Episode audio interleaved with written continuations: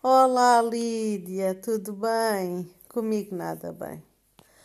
Acho que acabei de desgraçar a minha vida. Ai, tu nem imaginas. Tu sabes que eu não posso comer muitas coisas, mas também há aquela velha máxima que diz que só há uma coisa à qual não se pode resistir: à tentação.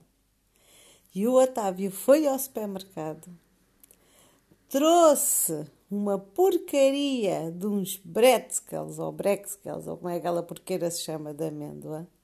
Aquilo é recheado de ovo. Ai pá, e tu quando mordes o primeiro bocadinho, hum, aquilo é uma delícia. Comes mais um bocadinho e aquilo sabe-te lindamente.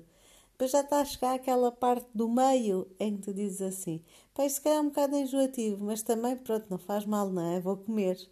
E comi. Isto foi hoje, depois do almoço. Olha, eu só te digo: é que a seguir a ter comido aquilo, passar 10 minutos, deu-me uma dor de barriga tão grande, tão grande, tão grande. Pronto, que eu dizia que morria. E isto é, o pior é isto, é que uma pessoa, ouve, peca e paga logo. Eu já não posso comer uma catrafada de coisas. Pensei assim, ando-me a portar tão bem agora nos últimos tempos. Pá, que mal é que vai fazer um bocadinho de bolo com, com, com aquele recheio nojento? Porque me parecia tão bom. Bombas, agora estou aqui que nem me mexo com as dores de barriga que tenho. E a minha filha, como é muito querida, ainda me diz assim: Olha, vê lá se não vais vomitar como eu. E eu: Não fales nisso, por favor, que eu já estou tão aflita. Ai, grande sofrimento o meu. Já para não falar, não é?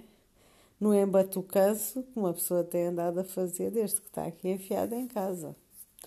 E eu bem tentado, tenho tentado me controlar, mas, mas isto, isto não está fácil. Mas ontem, houve, ontem até comi só uma sopinha ao jantar, não comi mais nada. Acordei à meia da noite, uma dor de cabeça e uma fome, dizia que morria. Tive que me levantar e comer uma banana e vir para a cama outra vez.